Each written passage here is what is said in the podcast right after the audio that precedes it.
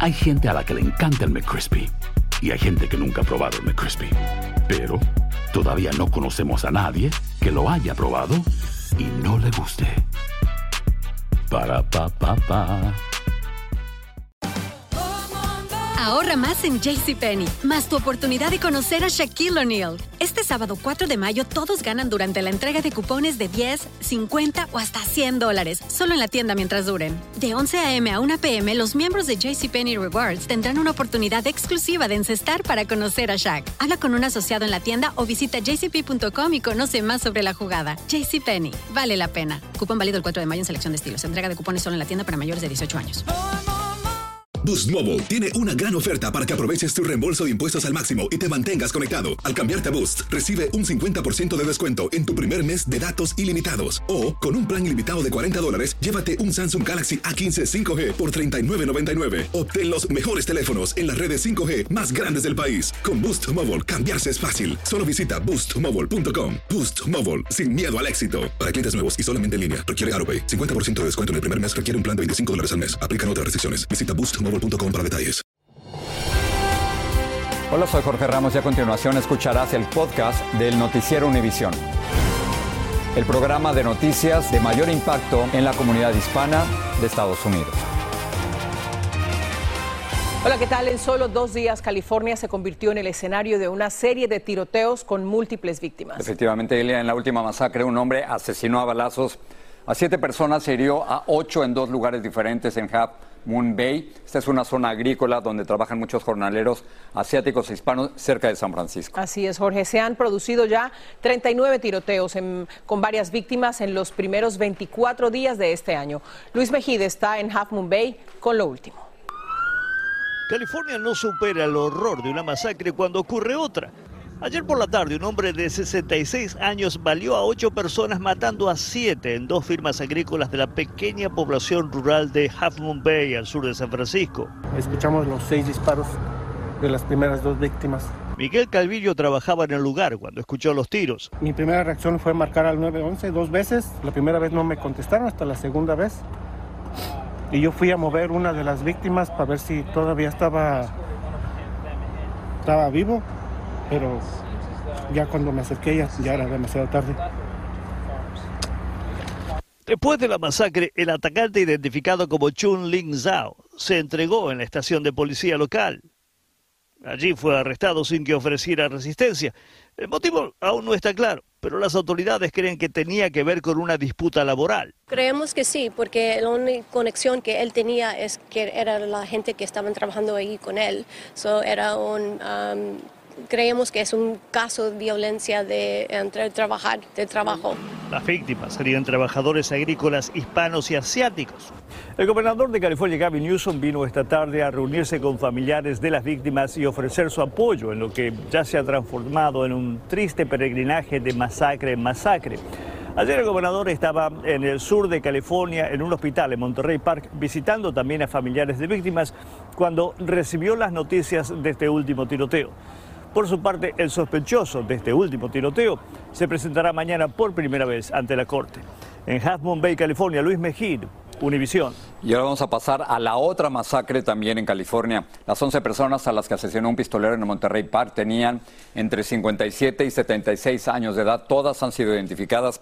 Y esto mientras se publican nuevas imágenes del atacante, como nos muestra Jaime García. Escalofriante es este nuevo video de vigilancia que muestra el Hu Cantran con la pistola semiautomática que usó para cometer la masacre del sábado pasado, la que está prohibida poseer en California. Casi, casi igual a esta, que era un poquito más grande. El problema es de que él traía el magazine en extensión, ah, hay de 29 y hay de 50 tiros. Lo peor es de que tenía un silenciador sí se oyeron como cohetes. sí pensamos que eran balazos, pero no sabíamos, hasta, hasta el lunes que mi hija se dio cuenta en el teléfono. Mientras que hoy continuaban las oraciones y las ofrendas dejadas frente al sitio de la masacre, se dieron a conocer los nombres y edades de las 11 personas muertas por el asesino solitario, entre ellos el filipino Valentino Albero, cuyo hijo se dice resignado. No creo que a una situación le agregue nada estar enojado. Este experto en armas retirado de la policía de Los Ángeles explicó que en el video captado en el segundo salón de baile al que acudió el pistolero, se le ve forcejeando con el joven héroe que lo desarmó lo que fue posible por la dificultad para accionar una pistola con silenciador de fabricación casera. El silenciador tenía que ser perfecto, apuntarse a la persona para que no se fuera a trabar o siguiera tirando, porque a veces se cae. Hoy poco a poco regresa su vida a la normalidad en este suburbio angelino de Monterey Park, en donde viven 28 mil personas de origen chino, de sus 60 mil habitantes, todos los cuales aún se preguntan ¿Qué fue lo que motivó a este pistolero a cometer la masacre del pasado sábado por la noche? En Monterey Park, California, Jaime García, Univision. Un hombre armado abrió fuego en una tienda Circle K en Yakima, estado de Washington, y mató a tres personas. Luego se dio a la fuga. La policía localizó el auto del sospechoso frente a una vivienda a la que rodeó. Luego se oyeron disparos y el hombre resultó herido. Hasta ahora en custodia y lo identificaron como Jared Haddock, de 21 años de edad. En Iowa, la policía acusó a Preston Walls, de 18 años, de dos cargos de asesinato premeditado, intento de asesinato y pandillerismo por el atentado en una escuela de Des Moines, en el que dos alumnos fueron asesinados. Un fundador del programa de estudios para menores con necesidades especiales resultó seriamente herido y se encuentra en un hospital. El hombre que asesinó a 23 personas en un Walmart del Paso, Texas, en el 2019, planea declararse culpable de cargos federales. Patrick Crucius aceptará los cargos a cambio de que no le impongan la pena de muerte. Los fiscales dicen que su ataque fue un crimen de odio. De hecho, es la peor masacre de hispanos en la historia moderna de los Estados Unidos.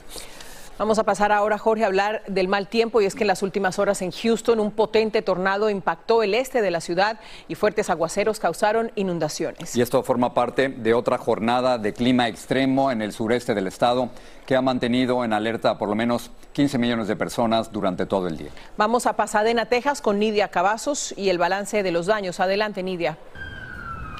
Así es, justo nosotros nos encontramos en Pasadena, Texas, y esta viene siendo la zona de destrucción donde tocó tierra el tornado. Vemos que son techos caídos, que están completamente destruidos, infraestructuras, casas, aquí se ha roto la tubería, son los árboles caídos, al igual que numerosos cables tendidos. Toda esta zona de Pasadena, Texas, en las afueras de Houston, está sin comunicación.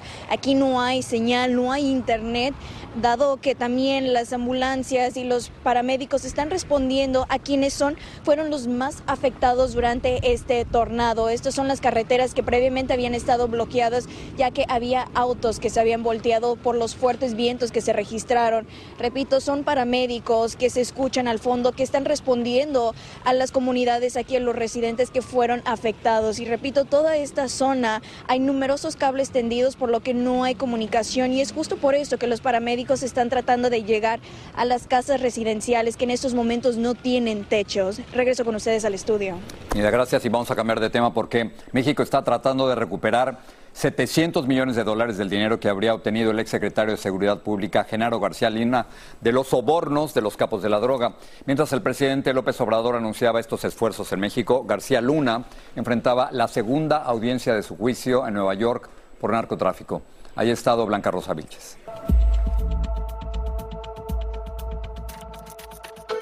Primer día de contrainterrogatorio y segundo de testimonio de Sergio Villarreal Barragán, alias El Grande, quien continuó dando declaraciones sorprendentes en el caso de Genaro García Luna. Hoy señaló en corte que el acusado fue secuestrado por una orden del narcotraficante Arturo Beltrán en el 2008, cuando ya supuestamente colaboraba con el cartel y para hacerle sentir que eran ellos los que estaban en control y no él, quien ocupaba el cargo de secretario de Seguridad Pública. Lo que siempre se ha dicho de ah, plata o, plomo. Mike Vigil se reunió con él varias veces cuando Vigil era jefe de operaciones de la DEA y García Luna el director de la Agencia Federal de Investigación, la AFI, similar al FBI norteamericano y después, cuando era secretario de Seguridad Pública durante el sexenio de Felipe Calderón, una agencia mexicana creada para luchar contra el narcotráfico. Yo trabajé ahí por 13 años si ponían a Jesús Cristo como el jefe de una agencia policía, en una semana venían personas para vincularlo con todos los carteles que existían en México. Al embajador de los Estados Unidos en México. Había sospechas desde entonces sobre García Luna, dicen quienes trabajaron con él, pero nunca se comprobó nada. No tenemos el lujo de escoger nuestros socios. Eso depende de la voz democrática del pueblo que elige al presidente y el presidente que determina quién está en su gabinete. La fiscalía presentó a su segundo testigo. Se trata de Tirso Martínez, alias el futbolista, quien ya declaró en contra del Chapo en su juicio en el 2019 en esta misma corte. En Brooklyn, Nueva York, Blanca Rosa Vilches, Univisión. En temas de inmigración, un juez mexicano le concedió una suspensión de amparo a Julia Aquino, la madre salvadoreña de las tres niñas que fueron encontradas solas en un islote junto al río Bravo. La decisión judicial permitirá el reencuentro de Aquino con sus hijas. Ella deberá quedarse en custodia de funcionarios consulares de El Salvador o ir a un albergue acreditado donde se protejan sus derechos y los de sus hijas. Otros 11 menores centroamericanos fueron rescatados cuando iban solos por la zona fronteriza de Ciudad Juárez. Nueve son guatemaltecos y los otros dos salvadoreños de entre 8 y 17 años. Todos quedaron al cuidado de la Agencia de Protección al Menor mientras se trata de ubicar a sus familiares. Y esto está pasando en la frontera. El gobierno estatal de Arizona empezó a retirar los enormes contenedores de barcos que un previo gobernador había colocado en su frontera como un muro para impedir el cruce de indocumentados. Lo hizo tras la demanda del gobierno de Estados Unidos en contra del Estado, alegando que la improvisada pared se está levantando ilegalmente en tierras que son federales, no estatales. El promedio diario de arrestos de indocumentados en la frontera disminuyó a más de la mitad en enero con respecto al mes anterior. En diciembre detenían a 7.000 indocumentados por día. Si no sabes que el Spicy McCrispy tiene Spicy Pepper Sauce en el pan de arriba y en el pan de abajo, ¿qué sabes tú de la vida? Para, pa, pa, pa. La venta para amigos y familiares de JCPenney está de vuelta. Desde lunes ahorra 30% extra en artículos por toda la tienda. Esos son ahorros adicionales por encima de nuestros precios bajos. Dile a tus amigos, ven con tu familia y ahorren en grande. No olvides, ya se acerca el Día de las Madres. Y tenemos todo lo que mamá quiere: joyería, belleza, salón y tarjetas de regalo. JCPenney, vale la pena. Cupón válido del 29 de abril al 5 de mayo en selección de estilos. Aplican exclusiones. Detalles en la tienda jcp.com.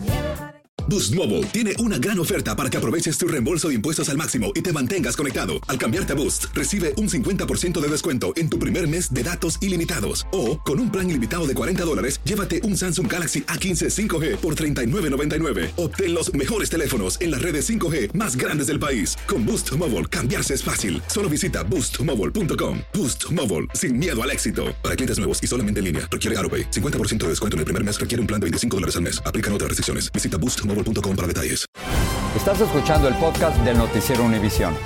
Eh, primero fue el expresidente Trump, luego el presidente Biden y ahora el ex vicepresidente Mike Pence, quien tiene un problema de documentos clasificados. Su abogado encontró lo que calificó como una pequeña cantidad de documentos clasificados en la residencia del ex vicepresidente en Indiana.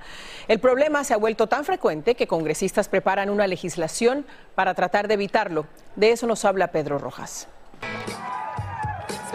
La oficina del ex vicepresidente Mike Pence reveló que el 18 de enero encontró 12 documentos clasificados en su casa de Indiana y entregó el material a la Oficina de Archivos Nacionales y el Departamento de Justicia. El descubrimiento se suma a los ya ocurridos en los casos del expresidente Trump y el presidente Biden. Un ex agente del FBI dice que el sistema no está funcionando. Definitivamente el proceso que hay está fallando. Hasta ahora, los documentos clasificados encontrados a Donald Trump son más de 300, a Joe Biden más de 20 y a Mike Pence 12. La oficina de Pence reveló que él había ordenado la revisión de esos archivos como medida preventiva luego de los descubrimientos hechos en la oficina privada y la casa del presidente Biden en Delaware. En una reciente entrevista con CBS, Pence dijo que los casos de Trump y Biden tienen que ser tratados de la misma forma. Senadores demócratas y republicanos trabajan en un proyecto de ley para regular el manejo de información clasificada. El senador Peters está trabajando en una legislación bipartidista y apoyo ese esfuerzo, dijo el líder demócrata Schumer. No creo que Mike Pence intencionalmente esté tratando de comprometer la seguridad nacional, dijo el senador republicano Lindsey Graham. El expresidente Trump defendió a Pence en su red social. Mike Pence es un hombre inocente, nunca ha hecho conscientemente nada deshonesto en su vida. Déjenlo en paz. La Casa Blanca no quiso emitir comentarios sobre el descubrimiento ocurrido en la residencia del ex vicepresidente Mike Pence. No sé las razones de lo que hemos escuchado sobre Pence, pero no voy a comentar, expresó la vocera de la Casa Blanca. El presidente Biden tampoco quiso comentar al respecto durante su aparición en público junto al liderazgo demócrata del Congreso. En Washington, Pedro Rojas, Univisión. Hace días el presidente Andrés Manuel López Obrador festejó que Cancún recibió más de 30 millones de turistas en el 2022. Esto es todo un récord. Ahora Cancún es noticia no por sus playas, sino por las protestas de los taxistas en contra del servicio de Uber. Y como nos dice Jessica Cermeño, de las protestas los choferes pasaron a la violencia contra los turistas. Los taxistas bloquearon con sus unidades los accesos al aeropuerto de Cancún en el Caribe mexicano obligando a centenares a caminar a la terminal aérea. Los más afortunados fueron trasladados en las patrullas de los policías, hasta que turistas y trabajadores se cansaron. Y ellos mismos los encararon. Los bloqueos son la nueva estrategia de los taxistas para que los millones de visitantes que llegan al puerto de Cancún los utilicen a ellos y no a los vehículos de Uber que son mucho más baratos. Su furia es tanta que incluso han detenido autos con turistas dentro, a quienes han obligado a bajar de la unidad, como a esta familia de rusos. Y obligando a los turistas y el taxi y ellos no se quieren ir.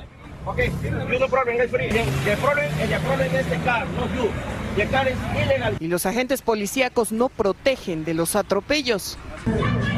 Incluso un grupo de choferes ya golpeó a un turista que pidió el servicio por aplicación. Y aunque han detenido a algunos de los agresores, los relatos en redes de las intimidaciones siguen apareciendo. Solamente te cobro 600 pesos. Yo dije, güey, estás loco. Y entonces ah, saqué mi celular como para, para ver algo, ¿no? Y me dijo, y si te voy a pedir un Uber porque te vas a meter en un problema. Básicamente me amenazó, güey. Está bien que entre Uber, ¿no? Porque luego los taxistas sí se pasan de lanza. Luego nos cobran, te cobran hasta triple. El caos ha sido tanto que el Departamento de Estado ya lanzó una alerta para los ciudadanos estadounidenses por la violencia. Las agresiones comenzaron cuando Uber consiguió un amparo para operar sin restricciones en todo el estado de Quintana Roo. Un tribunal determinó que es un servicio de transporte privado. Pero los taxistas exigen que se les regule igual que a ellos. Siempre ha prevalecido el diálogo y siempre va a prevalecer el diálogo pero no podemos no hacer nada. Con su trato, pues ya hasta miedo tienen de viajar en taxi. En México, Jessica Cermeño, inicio.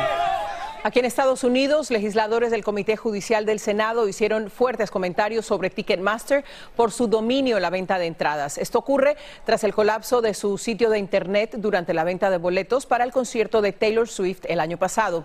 La senadora Amy Klobuchar dijo que las comisiones son desde un 27 hasta un 75% del precio del boleto.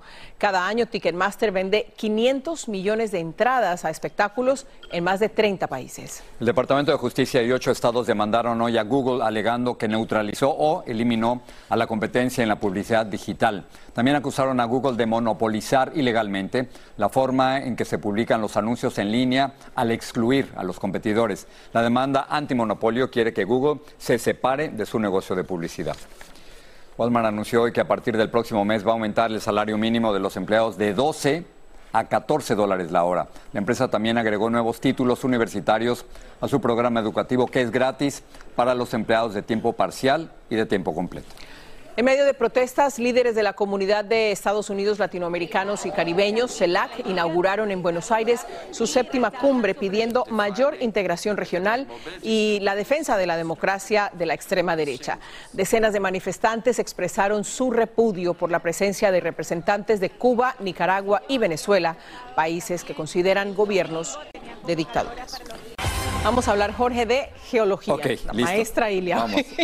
Un nuevo estudio descubrió que el centro de nuestro planeta dejó de girar y podría estar cambiando de dirección. Es que el centro de la Tierra es en realidad una bola de metal de aproximadamente el 75% del tamaño de la Luna, ubicada a unas 3.000 millas debajo del suelo. El hecho de que se detenga para cambiar de dirección es un suceso que ocurre cada 60 o 70 años aproximadamente. Expertos aseguran que este comportamiento que es normal y que no tiene ningún efecto en nuestra vida cotidiana y tampoco representa algún tipo de amenaza. Imagínate que, que en el centro esté rotando para el lado, lado equivocado. No, pues yo apenas pensé en que me iba a volver más joven. porque- Vámonos, a- vámonos con las películas. Qué gran noticia. ¿eh? Gran noticia. Así es, los nominados, eh, las nominaciones reconocen tanto a las películas como a las actuaciones destacadas por la crítica y este año muestra cierta distinción a las cintas taquilleras. Vamos a hablar de los Óscares. Vilma Tarazona tiene la lista de los latinoamericanos nominados. El director mexicano Guillermo del Toro fue nominado en la categoría de Mejor Película Animada por su cinta Pinocho, que hace unos días ganó un Globo de Oro. En un reciente festival de cine del Toro contó que le tomó 16 años realizar. Con sacrificio. Otro mexicano, Alejandro González Iñárritu, fue seleccionado por su cinta Bardo, falsa crónica de unas cuantas verdades, para mejor cinematografía. Cuenta la historia de un periodista y documentalista mexicano que regresa a su tierra para reconectarse con su identidad y la nueva realidad de un país que ya no reconoce. Hace poco, Iñárritu habló sobre su trabajo con Jorge Ramos en algo personal. O sea, no importa qué tan exitosa sea tu aventura como emigrante o, o qué tan difícil sea, qué tanto éxito o fracaso sea, no importa eh, eh, económicamente, nada. Todos los que hemos salido del país nos hermanamos en esa sensación de, de bardo. El tercer mexicano en la exclusiva lista es el productor Alfonso Cuarón, en la categoría de mejor cortometraje de acción real, con la película Le Pupil, Los Alumnos. La actriz cubana Ana de Armas es candidata a la mejor actriz protagónica por su rol en Blonde, una semblanza de la legendaria Marilyn Monroe. La película argentina 1985, protagonizada por Ricardo Darín y dirigida por Santiago Mitre, fue postulada a la mejor película internacional. Se trata de un histórico juicio a miembros de la dictadura militar. La película Avatar, protagonizada por la actriz de raíces dominicanas y puertorriqueñas Zoe Saldaña, recibió cuatro nominaciones. Bueno, y este año 15 países latinoamericanos figuraban entre los 92 aspirantes a Mejor Película Internacional. La región ha ganado cuatro veces el preciado Oscar en esa categoría en los 95 años que lleva la Academia de Artes y Ciencias Cinematográficas. Regreso con ustedes. Gracias. Algo tenemos que traer. Increíble, increíble. Bueno, la actriz Zoe Saldaña, hija de dominicanos, estableció un récord. Su película Avatar, The Way of the Water, superó los 2 mil millones de dólares en la taquilla mundial. Y ella es la primera actriz o actor que tiene cuatro películas que ganan más de 2 mil millones de dólares en la taquilla. Con ella nos vamos. Así termina el episodio de hoy del podcast del Noticiero Univisión. Como siempre, gracias por escucharnos.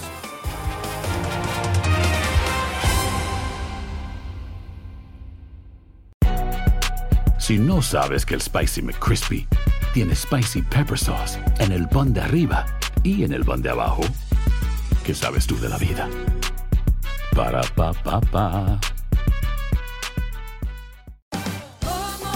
Ahorra más en JCPenney, más tu oportunidad de conocer a Shaquille O'Neal. Este sábado 4 de mayo todos ganan durante la entrega de cupones de 10, 50 o hasta 100 dólares, solo en la tienda mientras duren. De 11 a.m. a 1 p.m., los miembros de JCPenney Rewards tendrán una oportunidad exclusiva de encestar para conocer a Shaq. Habla con un asociado en la tienda o visita jcp.com y conoce más sobre la jugada. JCPenney, vale la pena. Cupón válido el 4 de mayo en selección de estilos. Entrega de cupones solo en la tienda para mayores de 18 años.